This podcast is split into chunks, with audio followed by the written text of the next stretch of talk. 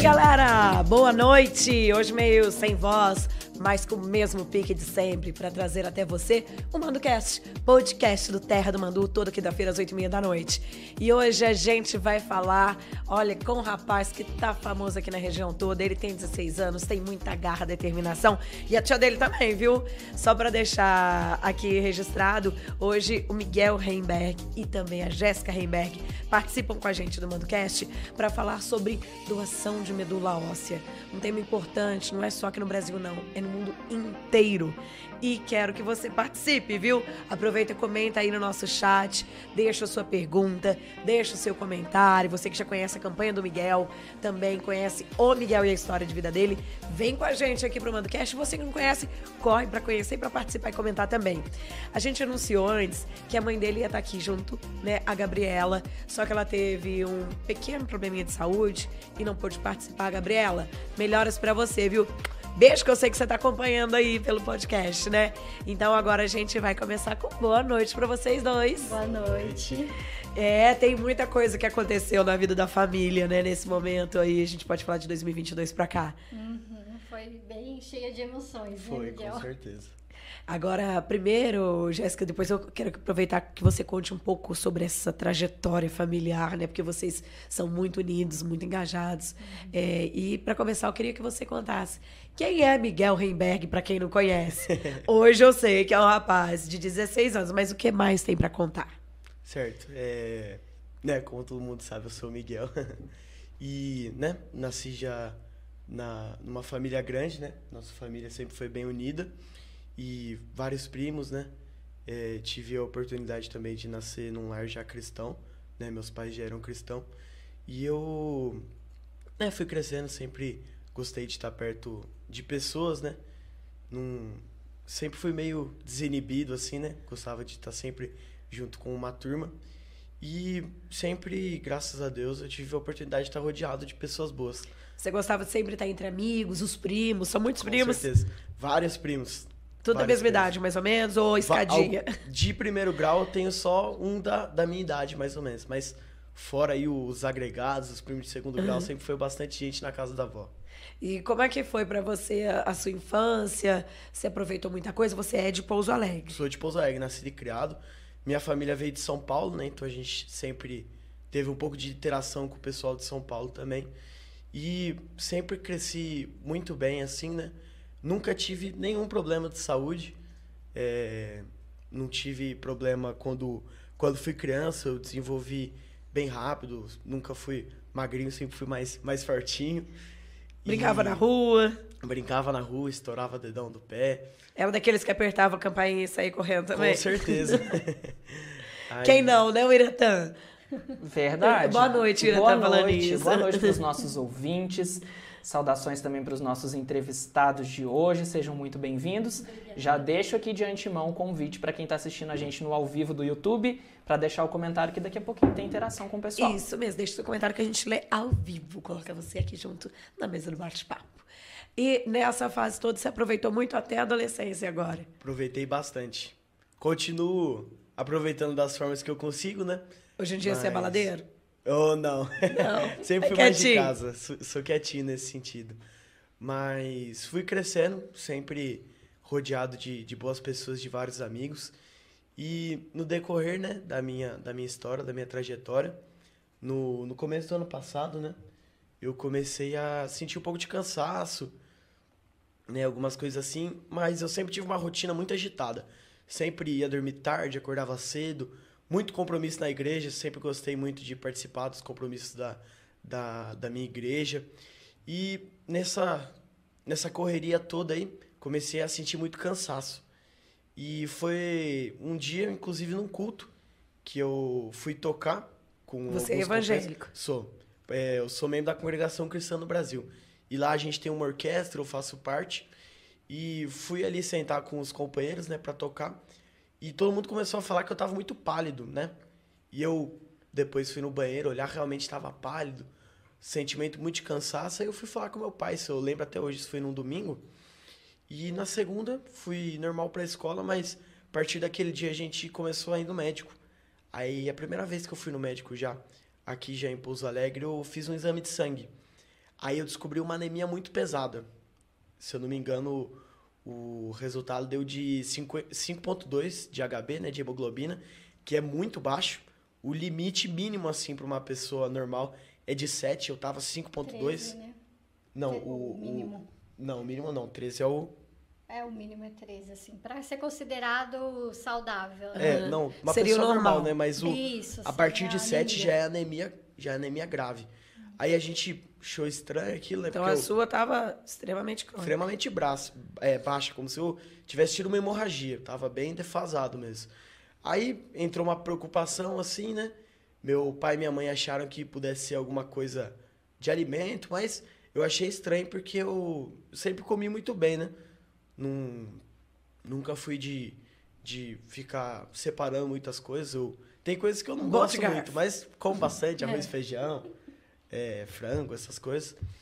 E ali a gente começou a investigar, mas já logo de cara tive que fazer a primeira transfusão, que eu lembro até hoje que foi no Hospital Renascentista. Isso quanto tempo depois do primeiro sintoma? Porque no primeiro sintoma você já alertou seus pais. É. Isso é importante a gente dizer aqui, né? Quando a pessoa não tá bem, é, ela percebe o próprio corpo. E nesse caso você procurou ajuda, falou com seus pais Verdade. e foram procurar um médico. Então, quanto tempo depois que você teve que fazer já a sua primeira transfusão? É, foi, foi tudo muito rápido. Foi numa semana só. É, depois a gente puxou um pouco o histórico, eu percebi que eu tava cansado há mais tempo. Só que, até pelo que a gente investigou junto com os médicos, é, foi um processo que aos poucos ele foi caindo até que chegou no limite que o corpo pesou. Que aí foi quando eu tive o primeiro sintoma visível, né? Que foi a palidez, a boca já esbranquiçada, o olho, as unhas. Aí comuniquei com os meus pais, fomos no médico, descobrimos o exame baixo e fiz uma transfusão de três bolsas de sangue, de complexo de massa concentrado, que é bastante coisa assim. E depois disso, voltei normal, né?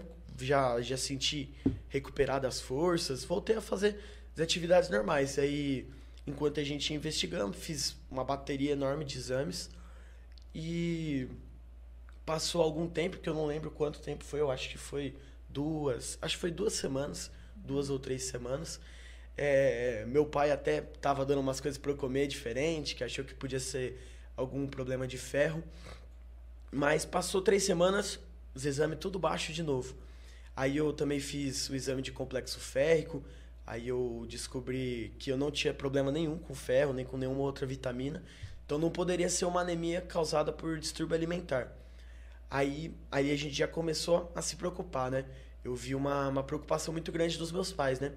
E ali eu fiquei mais preocupado por eles, porque, é, como a gente estava conversando antes, eu sempre fui muito sossegado, né? Mas eu entendo que pai é pai, né? E ali eles ficaram muito preocupados e a gente começou a tracar, é, tratar com um oncologista, né? Porque como a gente ainda não, não sabia o diagnóstico, é, a primeira coisa que vem à mente é a leucemia, né? Que é o câncer no sangue. E comecei a tratar com ela, fazendo acompanhamento aqui em Pouso Alegre ainda. E a gente foi fazendo uma série de exames que eu nem lembro quantos foram. Até que chegou no momento que foi descartando doença, descartando doença. Até que a médica falou: ó, pra gente descobrir a doença do Miguel, ele não tem traços de teleucemia. Ela já adiantou pra gente. Mas pra gente bater o martelo e descobrir o que ele tem, a gente vai ter que fazer uma punção de medula, que é um exame, né? Punção com biópsia, com biópsia que é um exame que ele é, é feito aqui, ó. No- Esse- atrás da coluna, né? Bem na parte de baixo. E porque ele, ele fura, né? Uma punção mesmo, para coletar por dentro ali, né? Que é ali que é a medula, né? Que é onde fabrica o, o sangue do nosso corpo. Ela falou, ó, vamos fazer esse exame que com esse exame a gente vai descobrir se é um câncer, o que, que pode ser. Fizemos aquele exame, né? Que tem que ser. é, já tem que ser anestesiado e tal. Fui pro, pro centro cirúrgico. E ali fizemos aquele exame, demora um pouco para sair o resultado, porque ele tem que ser mandado, acho, para BH, né? É, 15 Pra analisar. dias.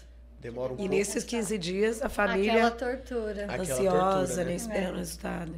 Aí a gente aguardou, né?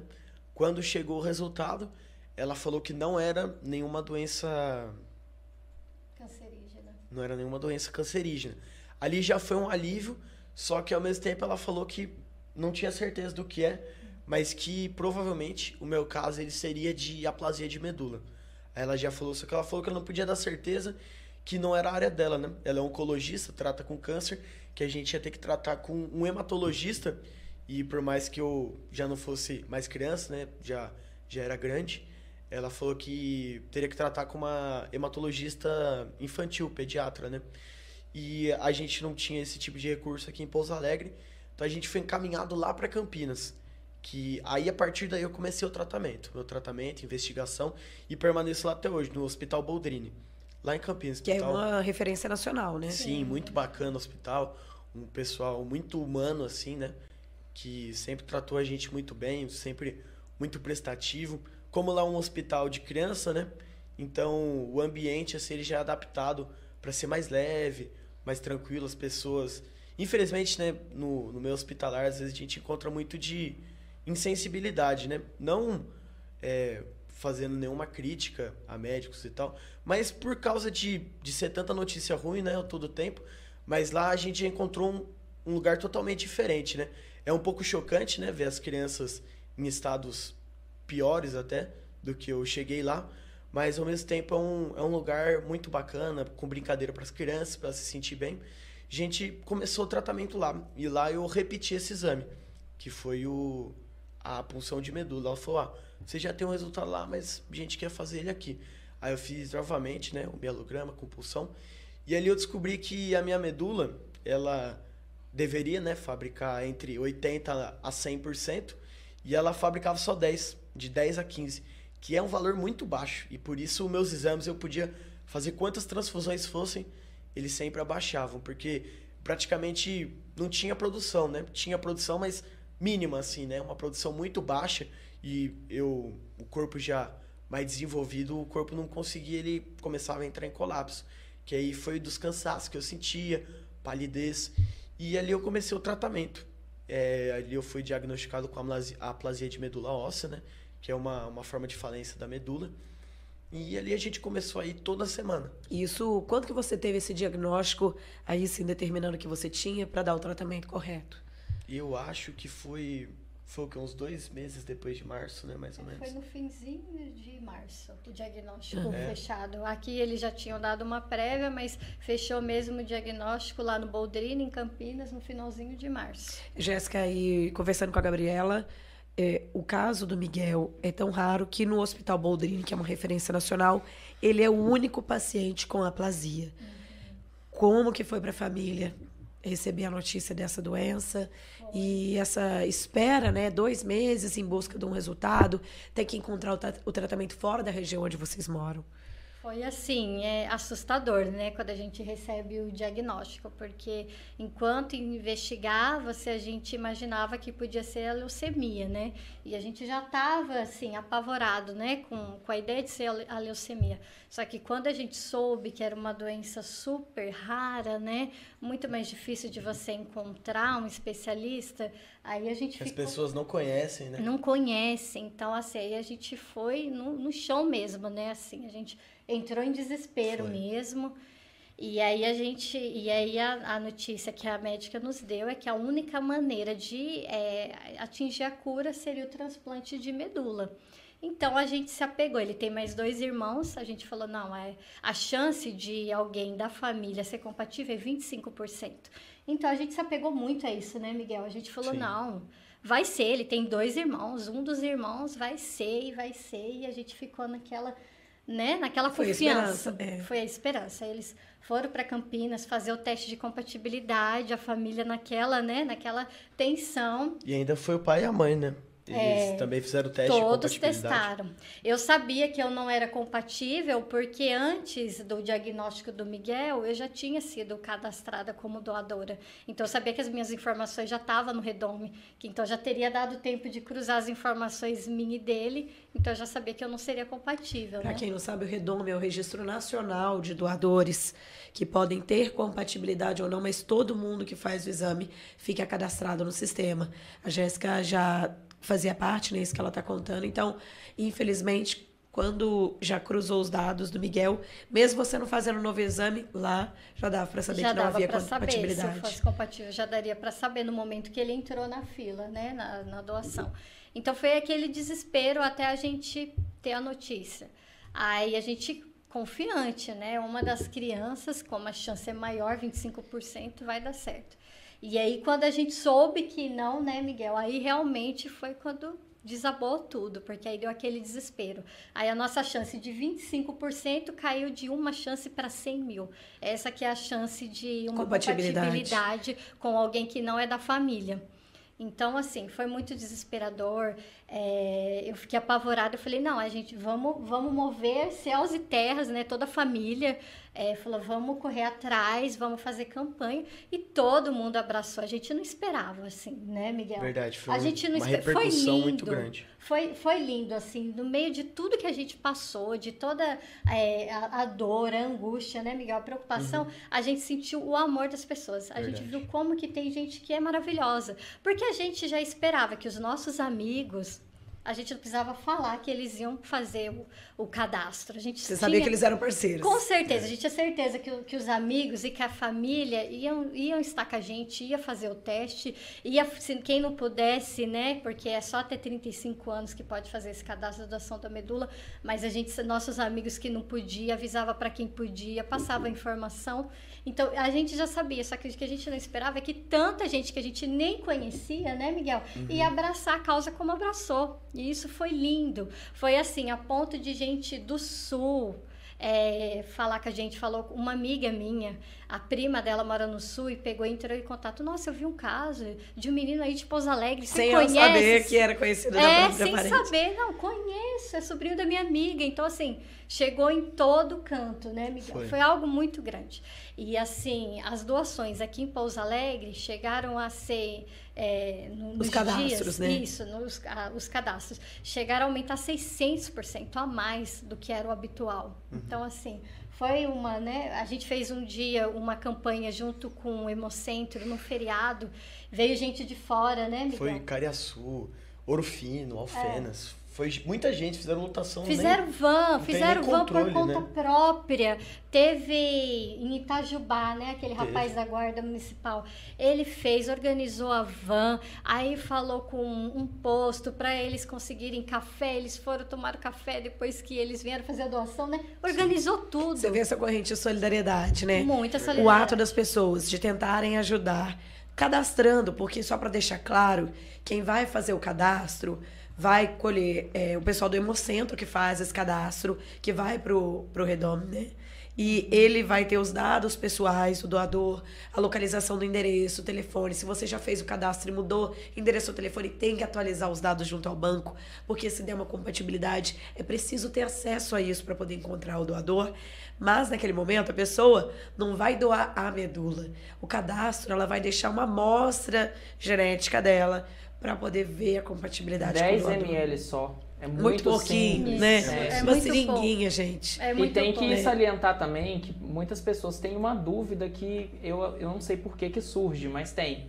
Que o teste é gratuito, né? Ele é feito É nos gratuito. hemocentros dos, dos municípios. Então, esse cadastramento, esse é um cruzamento de E dados... não precisa marcar horário. É, ele É.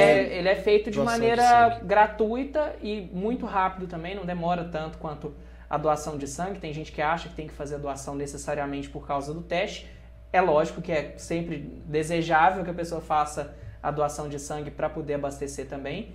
Mas, gente, é de graça. Vai e faz, né? Porque numa, numa atitude dessa, mesmo que não seja para o Miguel, não seja compatível com o Miguel, Pode ajudar outra pode ser pessoa. compatível com uma outra pessoa do outro lado do mundo, né? E, e nisso, você falando do, do cadastro, então mobilizou uma galera enorme. A solidariedade foi além, que é igual você falou.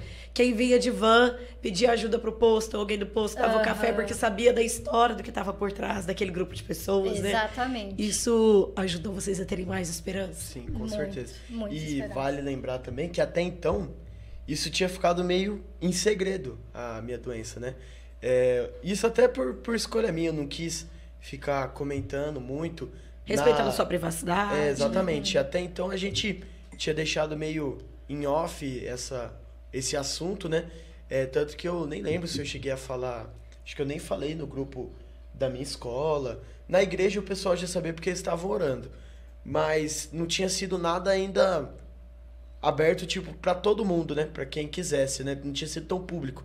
Aí eu lembro também, né, que quando a gente recebeu a notícia, né, infelizmente, vocês não são compatíveis, Miguel precisa achar um doador, né? Vamos cadastrar ele no redondo, como já estava cadastrado.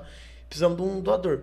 Eu lembro que a gente saiu do hospital, foi pro carro e ali meu pai montou uma mensagem que ele montava sempre para avisar o pessoal do grupo da família sobre a situação. Ah, o exame tá assim assado, o médico falou isso, isso, isso. E ali ele falou, né, pra gente começar um, um movimento ali para começar a compartilhar com os amigos. E em questão de nem de horas, em questão de minutos assim, que soltou uma mensagem já explodiu de mensagem, Instagram, WhatsApp. O povo começou a postar foto, tamo, tamo junto com o Miguel, coisas do tipo. Virou hashtag até, As né? pessoas Virou. entrando em, virou hashtag. As Quais pessoas são- entrando em contato. Entrando né? em contato, a gente recebi, recebi vídeo, recebi vídeo do Japão. Ô Miguel, tamo aqui. Isso que eu ia falar, quais são as mensagens que mais te marcaram? Do Japão, é, da Europa, Estados Unidos, de Tentando tudo quanto é lugar a ele gente de recebeu maneira, mensagem. né, Miguel? Que não Exatamente. podia estar aqui ajudando com o cadastro. Apesar de que Exatamente. vale destacar que cadastro, gente, também tem internacional, porque tem a compatibilidade de brasileiros que podem doar para pessoas do exterior e, e vice-versa, né? Exatamente. Mas por isso, quanto mais gente, melhor. Porque a compatibilidade é, uma a cada 100 mil. É quase a população de Pouso Alegre, uma Exatamente. pessoa podendo salvar. Se É, todos. Né? Se todo, né, quase todo mundo cadastro. fosse doador, é claro que a gente tem bem mais que 100 mil, acho que tá 150, né? Mil moradores, mais ou menos. É, por exemplo, é como se a população de Pouso Alegre inteira pudesse salvar uma, Uma e meia pessoa. pessoa. É, verdade. Então, por isso a importância de mais e mais pessoas. E nisso tudo tem uma transformação, porque o Miguel é um rapaz, me foi passado até que para ele vir para entrevista ele era tímido, ele ia poder falar um pouquinho, mas você falou que ele é um rapaz bem brincalhão. Ele é. Como que a tia define o Miguel? Ele já contou como é que ele é e como que você define Ele é o palhaço, Pode né? ser da- honesta. o palhaço da família. Então ele sempre estava divertindo a gente. Então foi aquele baque ver ele daquele jeito, né? Ele sem poder brincar, ele sem ter força, né? Porque a gente começou a se preocupar, até só voltando um pouquinho da parte do diagnóstico, porque ele começou a ter muita sonolência, né? É, na escola mesmo, chegava de deitar no chão, dormir na aula, né, Verdade. Miguel? Ter dificuldade para pequenos esforços já era muito, muita dificuldade. Vocês falaram que é pra subir escada, né? Subir escada, qualquer lance de escada. É, detalhe, né? É, pra subir aqui no estúdio, né, tinha uma escadinha. Aqui a A- gente tem dois lances, gente, de escada, porque fica no segundo andar. Que não é nada demais, né? Mas há quatro meses atrás eu não conseguiria subir isso nunca. É, e- Banho, né, Miguel? Sim, banho, dificuldade pra tomar banho. Teve dia de eu ter que tomar banho Sentado. sentado, de não aguentar, ficar em pé. E Mexeu com a tua vida por conta. mexeu, trocou, Mexeu. me- trocou tudo, né? Porque É. eu sempre fui muito, muito espoleta, assim, gostava até de andar de bicicleta, de brincar, de correr no geral, né? E quase que da noite pro dia, né? Cortou, porque não só eu não consigo, né? Não conseguia, né? Graças a Deus hoje já tô numa melhor, a gente fala depois. É isso que eu deixa pra contar daqui a pouco. Por quê? Mas eu ainda preciso da medula. Sim, ainda preciso. É, foi. Começou algumas limitações, né? Não só por não aguentar, né? Mas questão também que você esforçar muito o corpo, meus batimentos cardíacos eles saíam de ali 60, 70 para 140 Sim. do nada. Assim, só de dar Qualquer dois passos, esforço. três passos. E, e a gente ficava muito preocupado também, Sim. né? É como se ele Assim, fosse um cristal que você Exatamente. Exatamente. Uma vez a gente tava almoçando todo mundo junto, né, Miguel? Você lembra Uhum. do dia que você tava ralando alguma coisa? Eu vi ele ralando, eu já fiquei morrendo de medo, porque você já fica, meu Deus, um cortezinho, né? É, porque pode- as plaquetas baixas A também. né? imunidade vai lá embaixo. Então, aí eu muito baixas plaquetas, então um cortezinho podia ser algo muito sério. Então você fica, Verdade. você fica, eu fi- ficava naquele, né, receio, naquele Sim, medo. verdade. Então, além dele não conseguir o pouquinho que ele conseguia, porque ele queria, né, tentar seguir o mais, né, do que ele Normal. fazia. E o que que é ajudar ali na cozinha, né? Não era, né, Miguel? Sim. Era assim, coisa que ele estava muito acostumado. Como que você vai falar que não? Mas a gente já ficava assim, Sim. né, com o coração preocupado. E na Família época ele tinha apenas 15 anos, né? É. É a maturidade que se exige para lidar é, com, a- com qualquer doença mais grave Uhum. nessa idade que ele estava é mais difícil. Sim. Né? E era, era o nosso receio, né? O Miguel, primeiramente, né? Como ele iria lidar com isso, com essas restrições, né?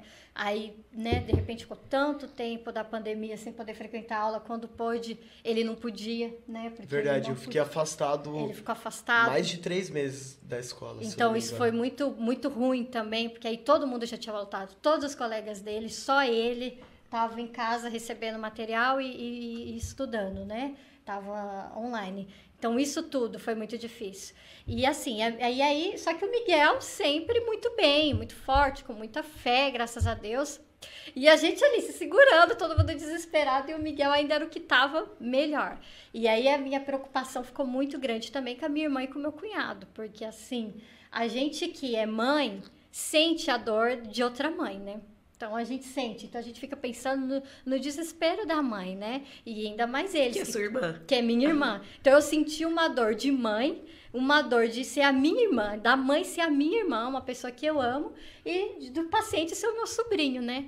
Então, assim, foi, foi quando bateu aquele desespero. E aí, quando eu soube do diagnóstico, ficava lendo muito artigo. Você tem que tomar muito cuidado com o que você lê, né, na, na internet. internet. Porque senão você aí você entra em pânico mesmo, você é. se desespera, você pensa que está tudo acabado. Então, você tem que tomar muito cuidado. E aí eu falei, não, a gente tem que achar quem for referência. Aonde deve ter um médico, né, Miguel? Deve ter um médico aqui ou em algum lugar do mundo que é referência em aplasia. Vamos, vamos buscar, né? Vamos uhum. fazer tudo que Deus permitir e que a medicina permitir, né? Vamos, vamos correr atrás, né? Temos a nossa fé, mas vamos fazer a nossa parte, vamos correr atrás e pesquisando e pesquisando e lendo artigo e vendo vários artigos do mesmo médico, inclusive artigos internacionais, tudo, vimos que ele era do Brasil. Aí falou, nossa, que ótimo. Aí já né? falou, primeira graça recebida. Nossa, graças alguém. a Deus. Aí fez, mesmo tanto sendo tratado no Boldrini, né? Fomos nessa segunda opinião, é um ótimo médico. O Boldrini falou que ele é o o pai, né, da aplasia. É. Ele estuda mesmo a aplasia. Além de hematologista, ele é especialista em aplasia. Em aplasia. O negócio dele é aplasia. Ele só mexe com, com a minha doença. E a gente achou que a gente nem ia achar esse médico aqui no Brasil. A gente achou que ia ter que buscar mais longe, é. né? Quando a gente viu, eu falei, graças a Deus. Eu falei, tem um médico aqui, né? Falei para minha irmã, falei para o meu cunhado. E aí, é, marcou consulta com ele, foi ótimo, né? Ele esclareceu Sim. muita coisa. E aí, aos poucos, a gente foi sabendo lidar com essa nova realidade da nossa vida, porque foi uma nova realidade, Sim. né? É, no começo, todo aquele desespero, eu nunca esqueço uma vez que uma colega minha falou para mim: Jéssica, calma, respira. Você não pode, é, vocês não podem também deixar de fazer tudo, porque isso tudo vai passar. E quando isso tudo passar, vocês vão ter que continuar a vida verdade. de vocês.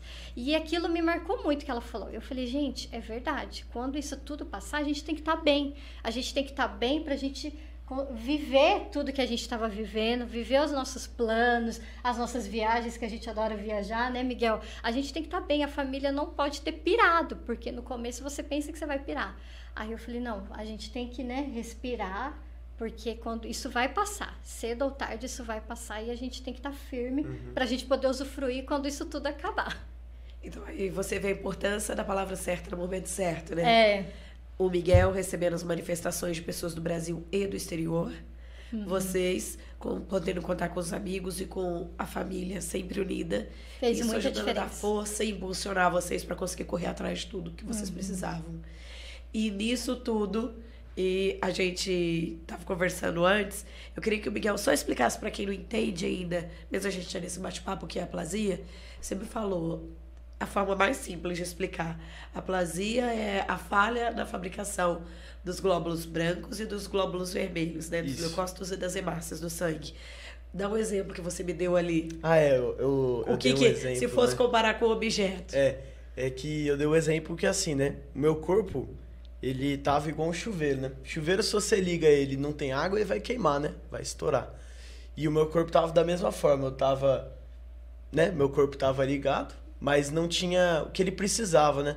Não tinha, principalmente, meu, a meu, meu maior perigo foi na, na, na família vermelha, né? Do sangue. E se não tem, o corpo começa a entrar em colapso, né? Igual um chuveiro. Que aí foi que vai dando vários problemas, né? Dentro do cansaço.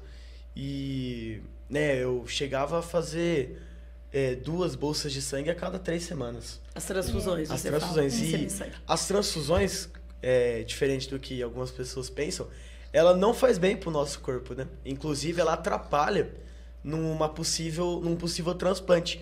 Então, principalmente nessa, na maior parte, né, da doença, eu vivi à base de transfusões. Só que a médica, sabendo que de uma hora para outra eu podia entrar num estado de emergência, ela só transfundia realmente o necessário. Então eu vivi realmente no limite. Esse tempo eu vivi no limite sem. é, um exemplo, eu fazia a transfusão, é, saía de 5 de hemoglobina e, né, para quem não sabe, pode até dar uma pesquisada, abaixo de 6,5 já, é, já tem risco de vida envolvido assim, né?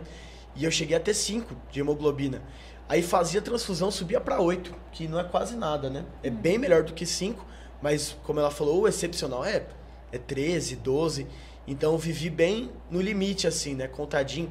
Cada três semanas sempre voltava.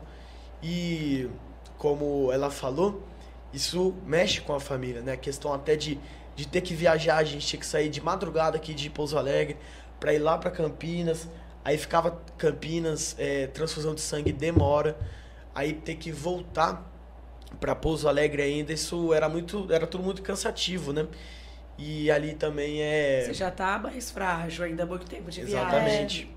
Aí eu fiquei muito preocupado com os meus pais, né? Porque, né, graças a Deus, é, meu pai e minha mãe são exemplos pra mim, né, de casamento, de pessoas.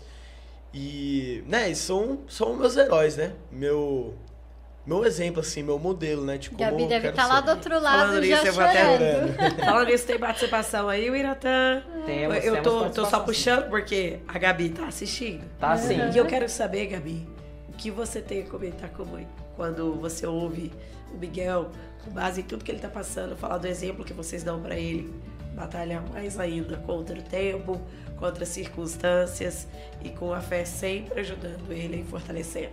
Ela já comentou, tô aqui, inclusive o pai também comentou, o Diego, né? Isso. E ele falou assim: vou chorar, Zé Ruela. Sabia. Apelido do Miguel? É. Não pode. Com a declaração não. dessa, né, Miguel, ao vivo. E ele falou: tamo junto, filhão, obviamente, antes dele dar essa declaração final.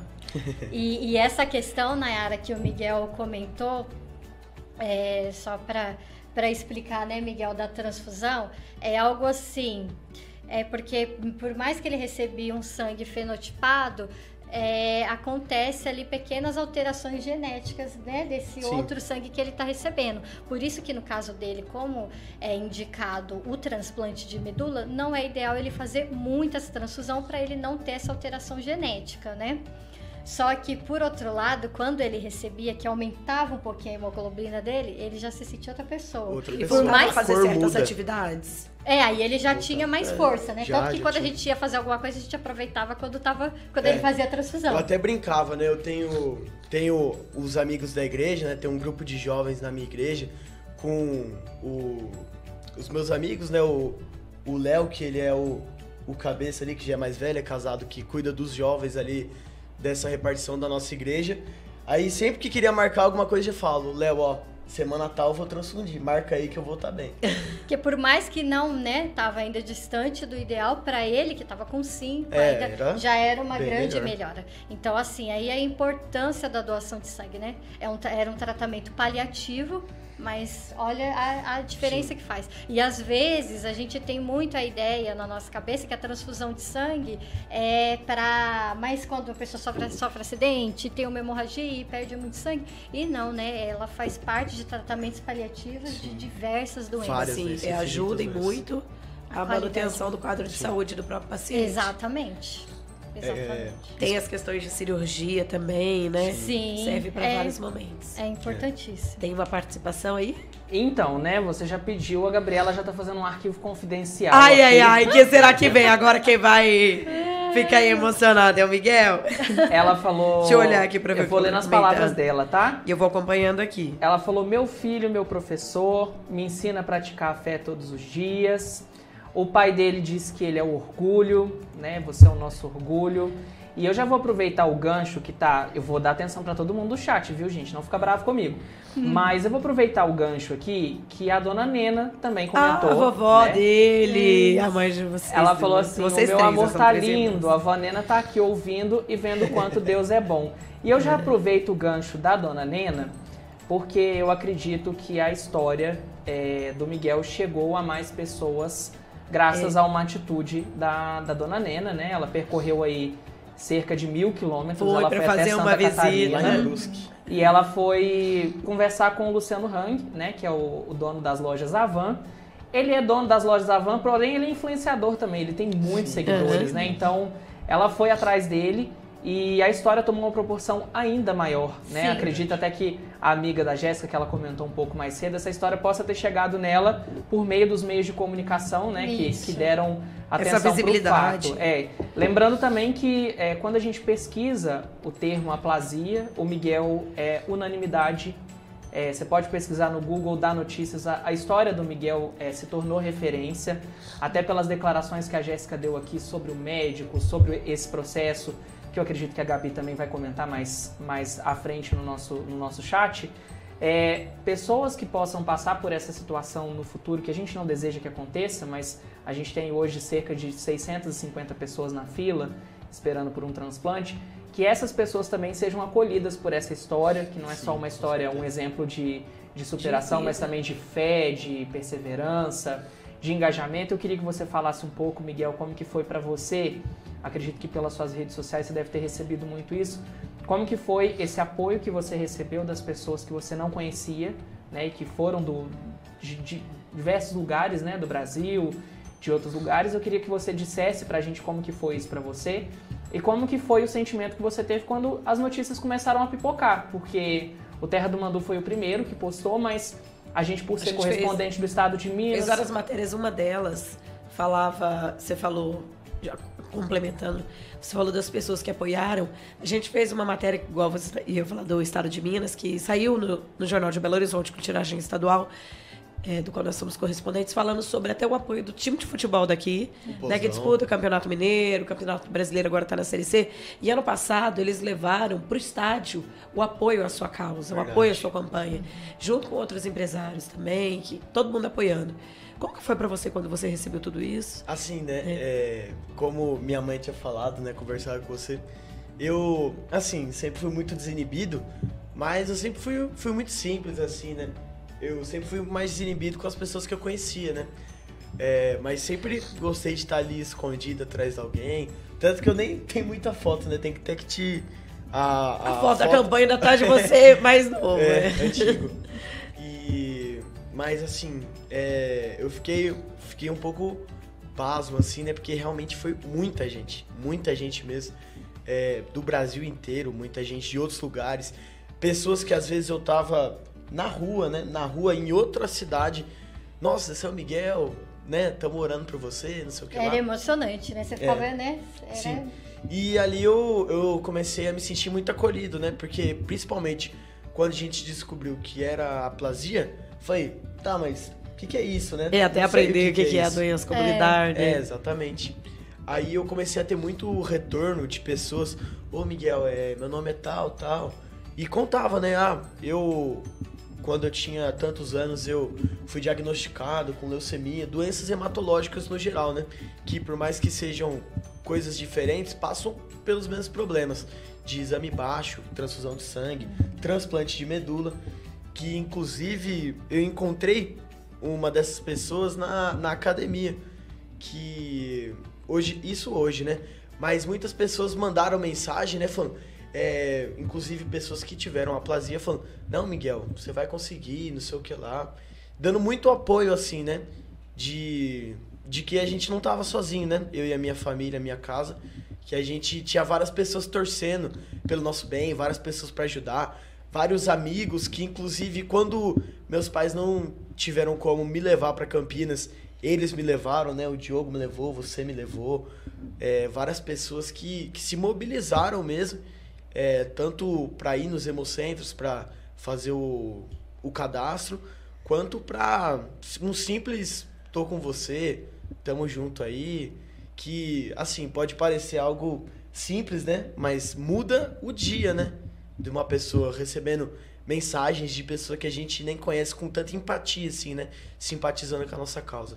Ô, Iratan, o que, que você acha do resultado disso? Será que teve muita gente que foi cadastrando? Então, eles contaram por alto, né? Sim, e a, a dona Nena, eu citei ela aqui e ela já aproveitou e já comentou que ela faria tudo de novo pelos netos, né? E eu acho isso incrível. Vozona, ó. É, incrível também foi uma coisa que a, a Gabi falou aqui no chat, né? Que a campanha foi um ato de amor, que foi incrível, Verdade. que foi uma corrente de esperança, né? De fé, isso é muito importante. A campanha ainda continua, né, Sim, gente? continua Continua. campanha. Sempre continuará, né? Sempre continuará. E, e uma outra questão também que já estão aparecendo, tá pipocando muito, muito familiar aqui, gente. Ai, que delícia. O pessoal tá até com ciúme. Deixa eu mandar um abraço pra Natália, que falou aqui que o Miguelito está lindo. Beijo, cabeção. É a irmã, é a irmã dela, Tia Ná. E o pessoal que tá comentando Estão aqui. surgindo vou- os apelidos É porque aí. tem muito comentário, só pra eu não deixar acumular a, a galera aqui. O- tem um amigo dele também, até pedi pra ele falar o nome, porque ele tem um, um nickname no YouTube muito familiar, muito, muito sugestivo. Mas ele falou que o, que o Miguel é um exemplo de pessoa, de amigo, né? Isso é, é muito bacana da gente perceber o que os amigos também estão andando com ele nessa, nessa caminhada. Mas vamos lá dar um abraço para o pessoal que tá aqui. É, pra Juliana Souza, falando que força A Miguel, Ju. que vai dar Ju. tudo certo. Pra Vicky Andrade, que também falou Força Miguel, Deus é contigo. A Rita Lopes também dando boa noite, Força Miguel. É, a Adriana, que deu boa noite, ela falou: Miguel, meu lindo, te amo, está sempre nas minhas orações. Valeu pela participação, Adriana. É, tem a Dayana também, que mandou um recadinho pra gente. Tem a Elaine, Cristina, falando somos todos Miguel, sempre em oração por vocês. Então, assim, é, a gente teve essa, essa comoção pelas, pelas pessoas. É, eu até salientei né, no, no- no textinho que eu coloquei no- no- na descrição é, sobre as hashtags, né, que chegaram numa, numa proporção muito grande, né? Já aproveita e fala pra quem não sabe, quiser procurar mais, quais são as hashtags. Hashtag Somos Todos Miguel e hashtag Campanha Reimberg. O nome dele é com M antes do B, tá, gente? E o G é mudo. Campanha Reimberg e Somos Todos Miguel. Porque às vezes o pessoal tá escutando a gente pelos tocadores, né? E Sim. não, não tá acompanhando como que tá escritinho certinho. Aham. Mas é, essa proporção que tomou, realmente chegaram é, a várias pessoas, né? A gente noticiou no finalzinho do ano passado, não tem muito a ver com a doença do Miguel, mas que é, inclusive foi uma matéria que a Nayara escreveu, é, sobre a esperança de pacientes que recebem o transplante, a notícia boa né, da compatibilidade. É, a gente conversou com, com o Vitor Siqueira Santana é, em setembro do ano passado, se eu não me engano, isso, setembro do ano passado. E a frase que, que eles escutaram, se eu não me engano, por telefone foi: Sua medula pegou. Né? E eu queria que o Miguel falasse pra gente é, não só o pedido do Miguel, porque teoricamente esse assunto nosso já é em torno desse pedido, mas é, como que ele imagina que vai ser esse dia, se passa pela cabeça dele, como que ele sente que vai ser essa notícia que ele vai receber, Essa ligação. essa ligação. É, verdade. A gente fica na, naquele, naquela expectativa, né? Toda vez a gente vai pra Campinas, agora eu tô indo um pouco menos. Sempre, o pessoal sempre de olho ali no redome. Mas assim, eu acho que eu não sei qual reação eu teria, né? De saber que, Muita alegria, que tem alguém né? compatível, né? Eu ficaria um pouco chocado. Mas, nossa, eu É ficaria uma muito loteria, feliz. né? É uma É uma loteria. Exatamente. A gente 100 já, mil, bota a gente já ficou, É. já, a gente já ficou super feliz lá em casa, porque no decorrer dessa trajetória toda, né, tantas pessoas que foram, né, algumas foram chamadas para repetir exames, algumas é, seguiram em frente, outras só repetiram o exame e o redome ainda não entrou em contato. Aí, conta sobre isso. Você tem dois amigos que já te deram essa resposta É, positiva, né? Exatamente. Como É. que é? Como que é isso? É, pelo, pelo que eu falei até com a tua mãe, informação que eu tive da Fundação Imo Minas, é uma trajetória longa. Sim, Por certeza. exemplo, eu tenho cadastro no Redome, de, de repente eu, eu recebo uma ligação como doadora falando, ó, você provavelmente tem uma compatibilidade, vamos chamá-lo para repetir os testes. Exatamente. Isso é raro, né? Uhum. Porque normalmente a pessoa tá lá no banco igual. O seu caso, você já foi chamado alguma vez? Não. Ainda não. Nunca. Hum, Então, nesse exemplo que eu dei, isso já aconteceu com dois amigos seus. Já. né? Aham. Que a gente sabe, né, fora alguém É. que pode ter ido, que a gente não tem proximidade, mas pode não- ter, não- não ter tido uma confirma, notícia boa também. Mas é, algo que demora. Não sim. é um teste que vai dar, ah, eu vou doar. É, não é Exatamente. tão simples, né? É, tem toda a questão burocrática, né? Mas a gente ficou muito contente porque assim que, que começou a campanha, né? A gente viu uma chance ali, não só de, de uma oportunidade, de uma esperança para nossa família, mas para várias outras, né? A gente conheceu muitas pessoas lá no hospital de Campinas que também precisam de transplante. E é, a gente tem um, um, amigo mais próximo da família, né? Que ele contou para mim, inclusive, ele tava lá em casa, acho que fim de semana passado, e ele contou, né? Que ele fez o cadastro, aí depois é, de um certo tempo ligaram para ele, pediram para ele ir pro, pro Hemocentro, ó, faz o seguinte, vai, volta lá e fala isso, isso, isso. Ele não me contou com tantos detalhes, mas ele repetiu alguns exames e está aguardando uma resposta agora do, do Redome, né? E outro da amigo próxima também. fase. Exatamente. Se Deus quiser. Se, Deus, quiser. E outro amigo também já falou que teve um feedback do Redome, que já teve que repetir alguns exames. E a gente fica muito contente, né?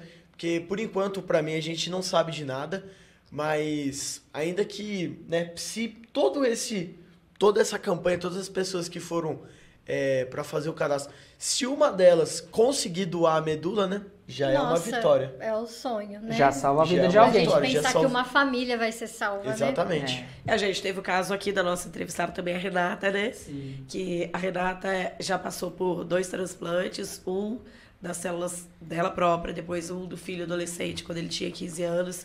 E ela tá também nessa luta de ajudar com as campanhas de conscientização. Ela é a pessoa que, que há mais tempo tem engajada né, com essa questão de encontrar doadores para pacientes portadores, no caso dela, de um tipo de câncer. linfoma, né? de linfoma. E, e ela conseguiu, por meio da campanha dela, ajudar uma pessoa Nossa, a, a ser É uma- doador, que É concretizou a meta, a doação. E a né? campanha do Miguel no, no- no- em junho do ano passado foi tão bem sucedida que foram 120 pessoas, né?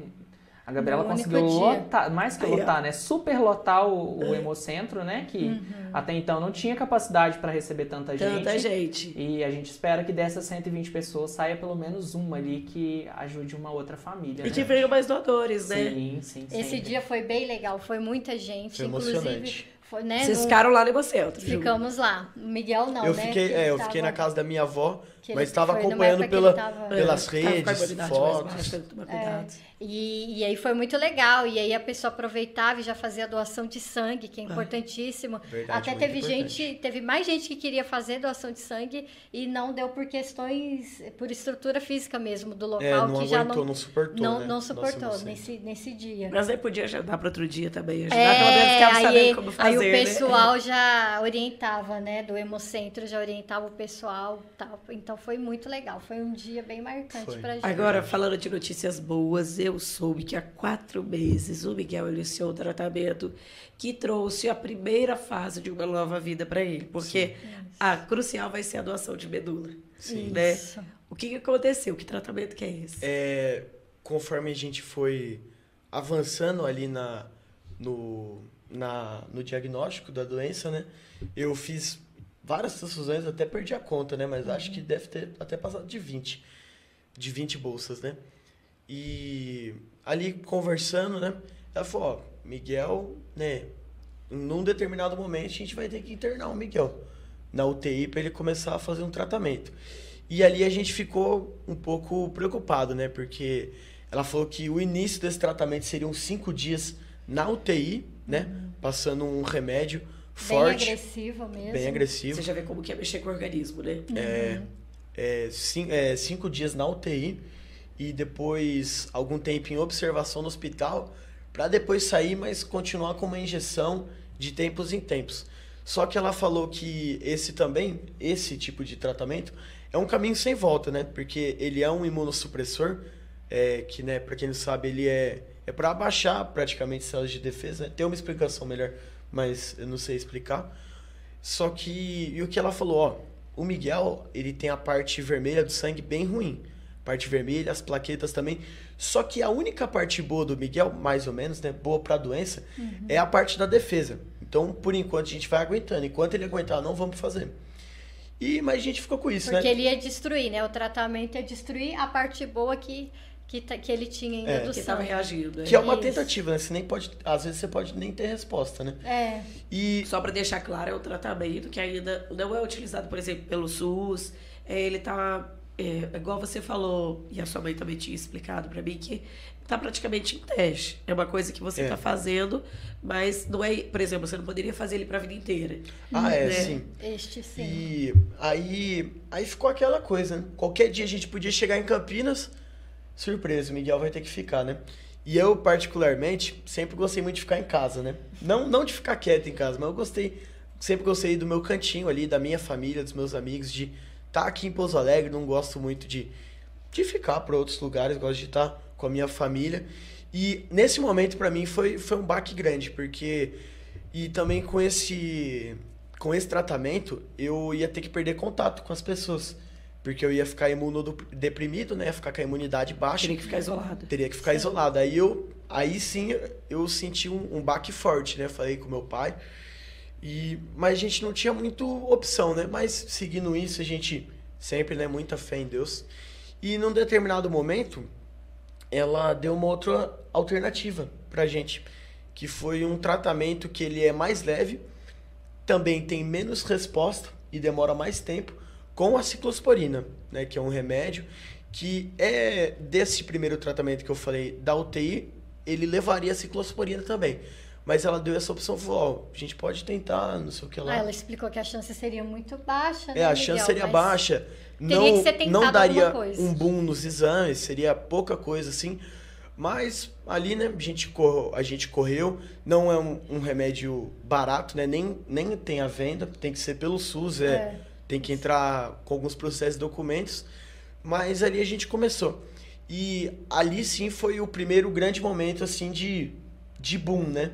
Que que não era esperado, né? Não era esperado pela médica, a médica ficou surpresa, a gente ficou surpreso porque era para demorar muito tempo para dar algum resultado. Eu comecei a fazer uso do medicamento e era para demorar algum tempo para começar a dar resultado.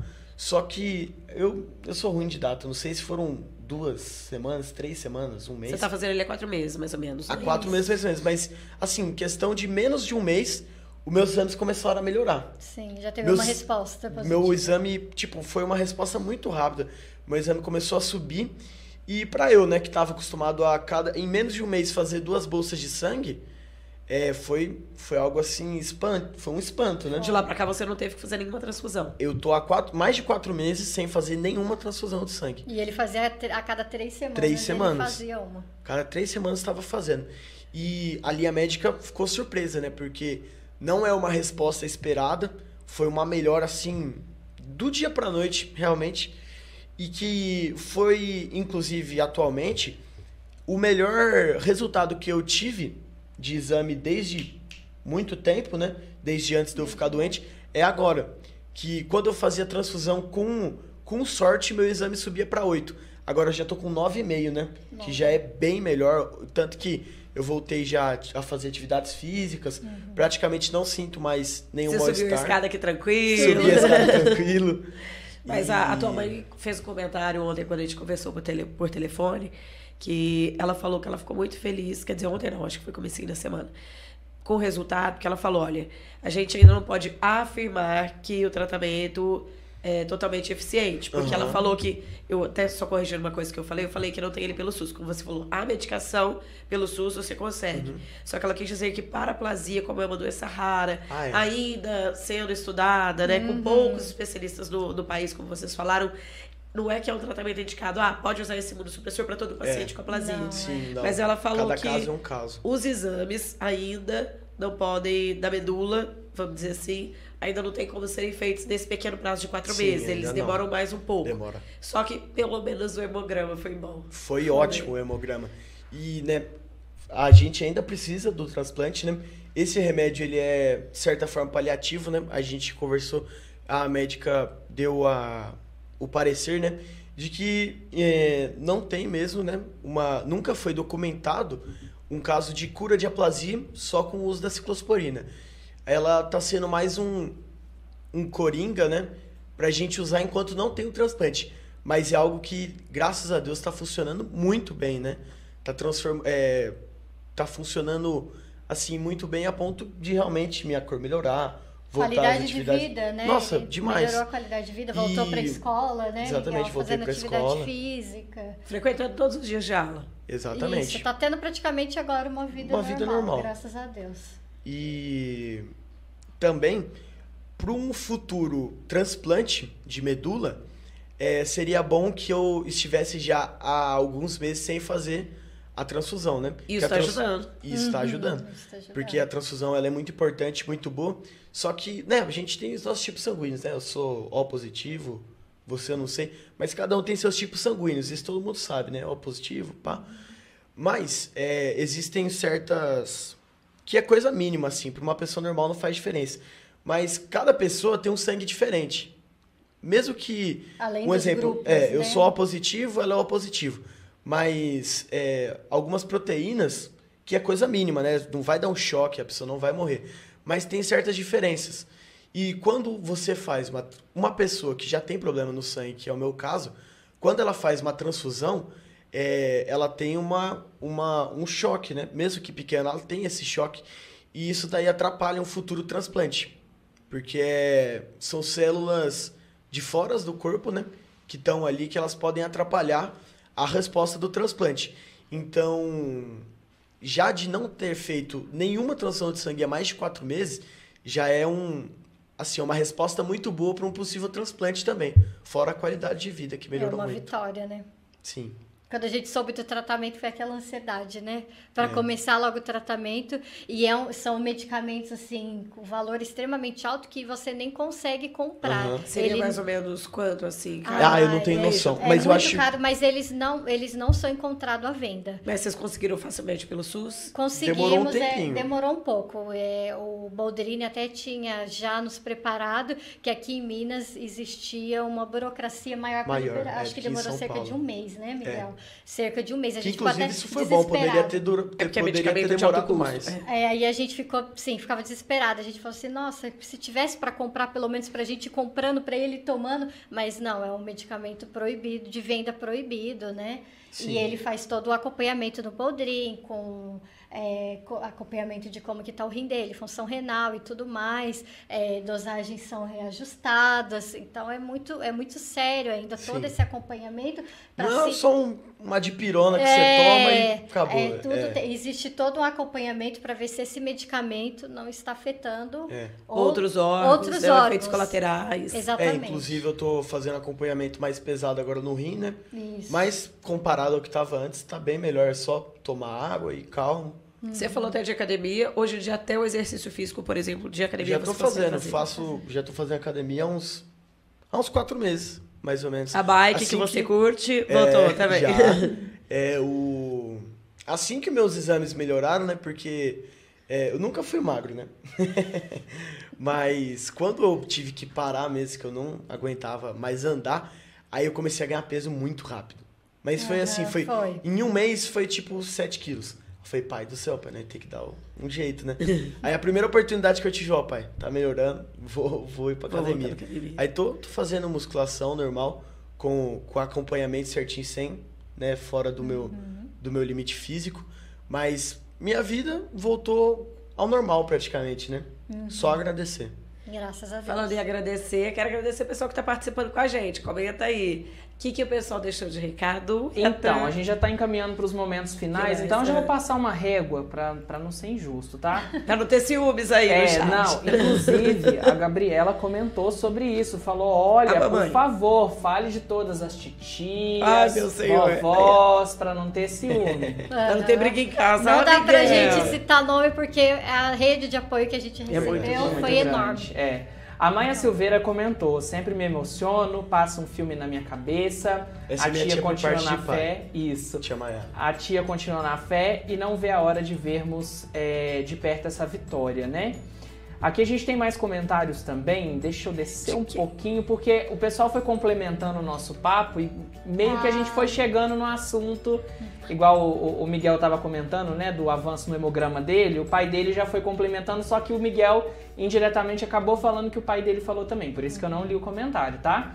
É, deixa eu voltar num comentário aqui, hum, deixa eu ver, é um amigo dele, o Cauã.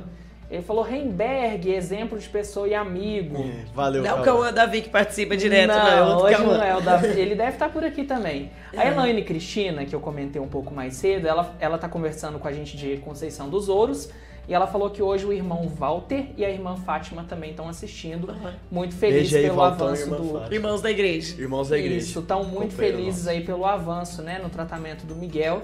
Lembrando, pessoal, ele ainda não recebeu o A transplante. medula. É. Então Precisa, vamos continuar gente. na luta, né, no engajamento dessa história para que possa chegar às pessoas certas. E eu deixei um último comentário aqui é, do Gustavo, que eu acredito que possa ser algum primo, algum meu familiar. irmão.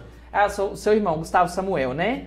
É, ele mesmo. Ele falou aqui é, que tá junto com você nessa história, chamou de mim e falou, ó, fala direitinho, não me faz passar vergonha. Ai. É palhaço Olha demais. E de uma coisa a gente tem certeza, é, com certeza eles não, não fizeram nenhuma vergonha aqui, viu? Eles foram super bem na entrevista. A Com gente de certeza antemão já mesmo. agradece tanto aos familiares, os amigos que comentaram aqui. Também compartilhem o podcast, logo mais vai estar disponível também é, nos nossos tocadores. Mas vamos continuar nessa rede de apoio, né, nessa ajuda ao Miguel e também pensar em outras famílias que podem, podem ser ser beneficiadas por essa atitude tão bonita, tão rica, né? Então eu agradeço aqui o pessoal que comentou no nosso podcast, mas continue espalhando a mensagem do Miguel que com certeza a gente vai chegar nesse, nesse final feliz, né? Final não, né? Nesse andamento feliz, Não, né? final feliz que espera do, da é, medula. é, não, porque depois que ele receber, gente, vai ser uma outra transformação na vida Verdade. dele e mais uma história que vai. Tem o período de adaptação, a pega da A medula. pega da É, medula. pega da medula. Mas É. vai dar certo, é isso. E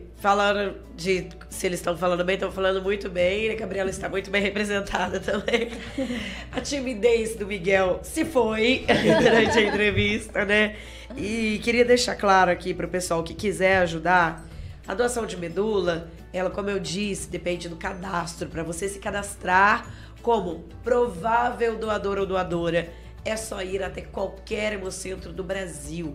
Você pode chegar lá falando, ah, eu soube da história do Miguel, por exemplo, aqui no Hemocentro de Pouso Alegre, eu quero ver se tem compatibilidade.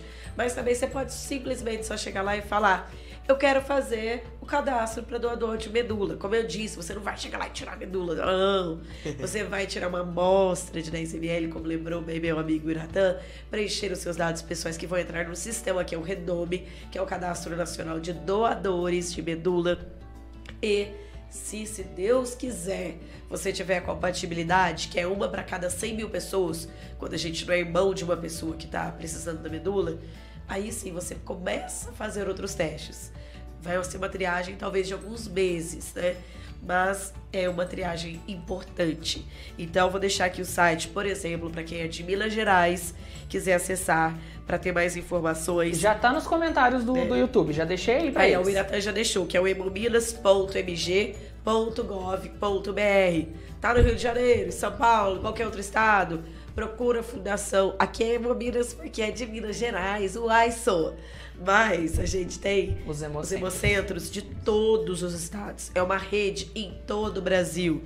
Para você entender como é que funciona essa rede, se você doa sangue aqui em Pouso Alegre e qualquer hospital de Minas Gerais precisar, você pode ter o seu sangue ajudando até a salvar quatro vidas com uma bolsinha só de sangue.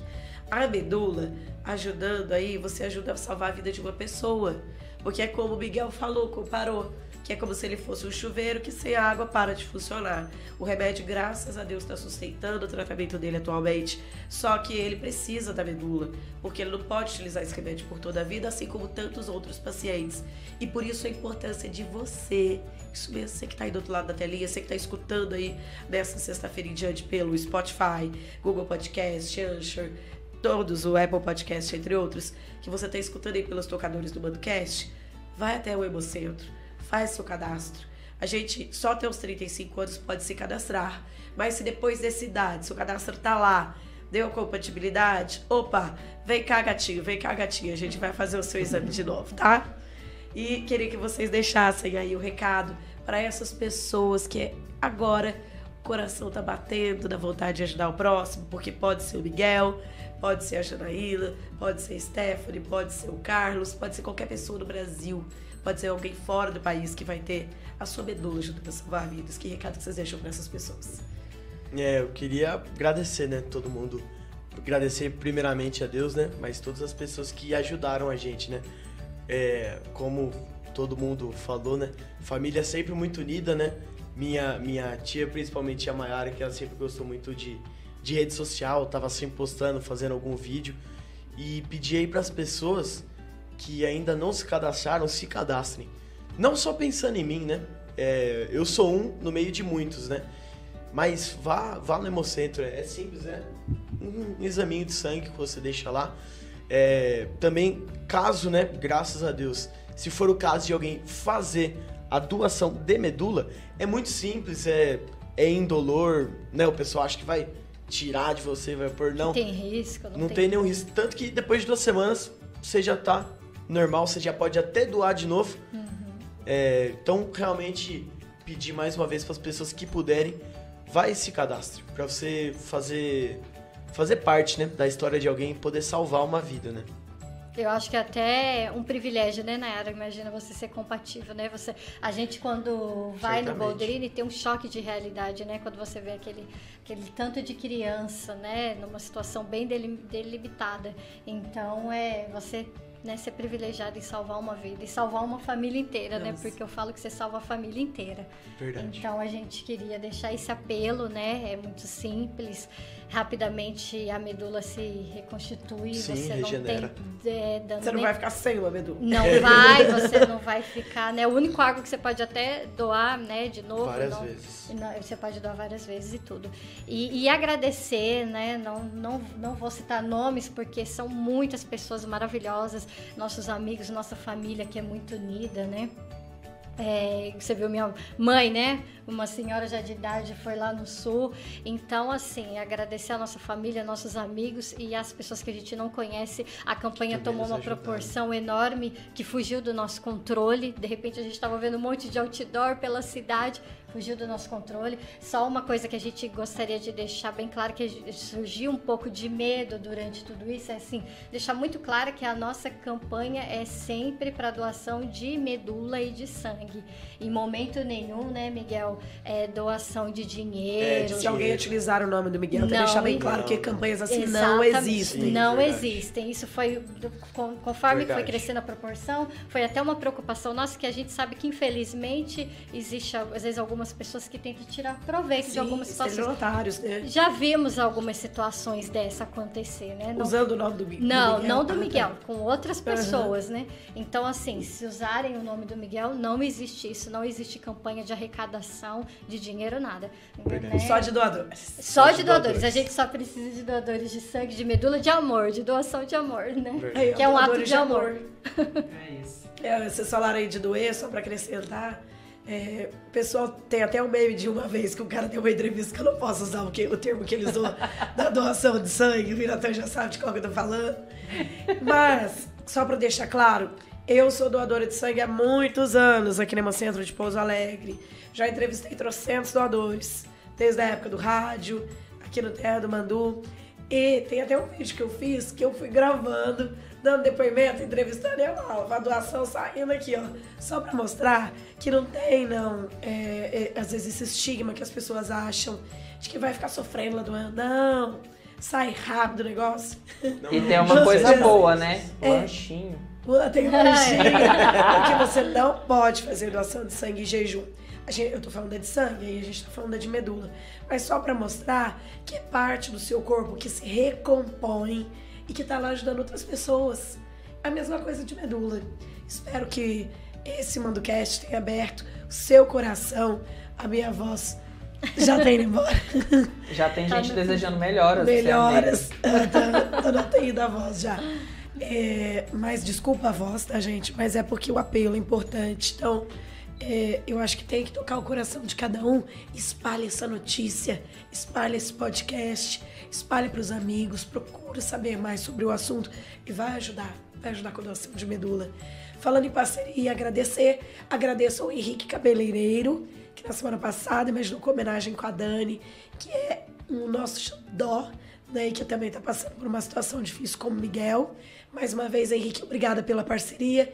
Quem quiser renovar o visual, que tem tantos pacientes que começam os tratamentos de câncer, leucemia e outras coisas, uhum. e mudam o visual, porque sabe que a quimioterapia acaba causando a queda, né? Sim. Então, procura aí o Henrique para você mudar o seu visual, se você não está passando por um momento difícil. Procure ele também, porque ele sempre está aí para elevar a sua autoestima.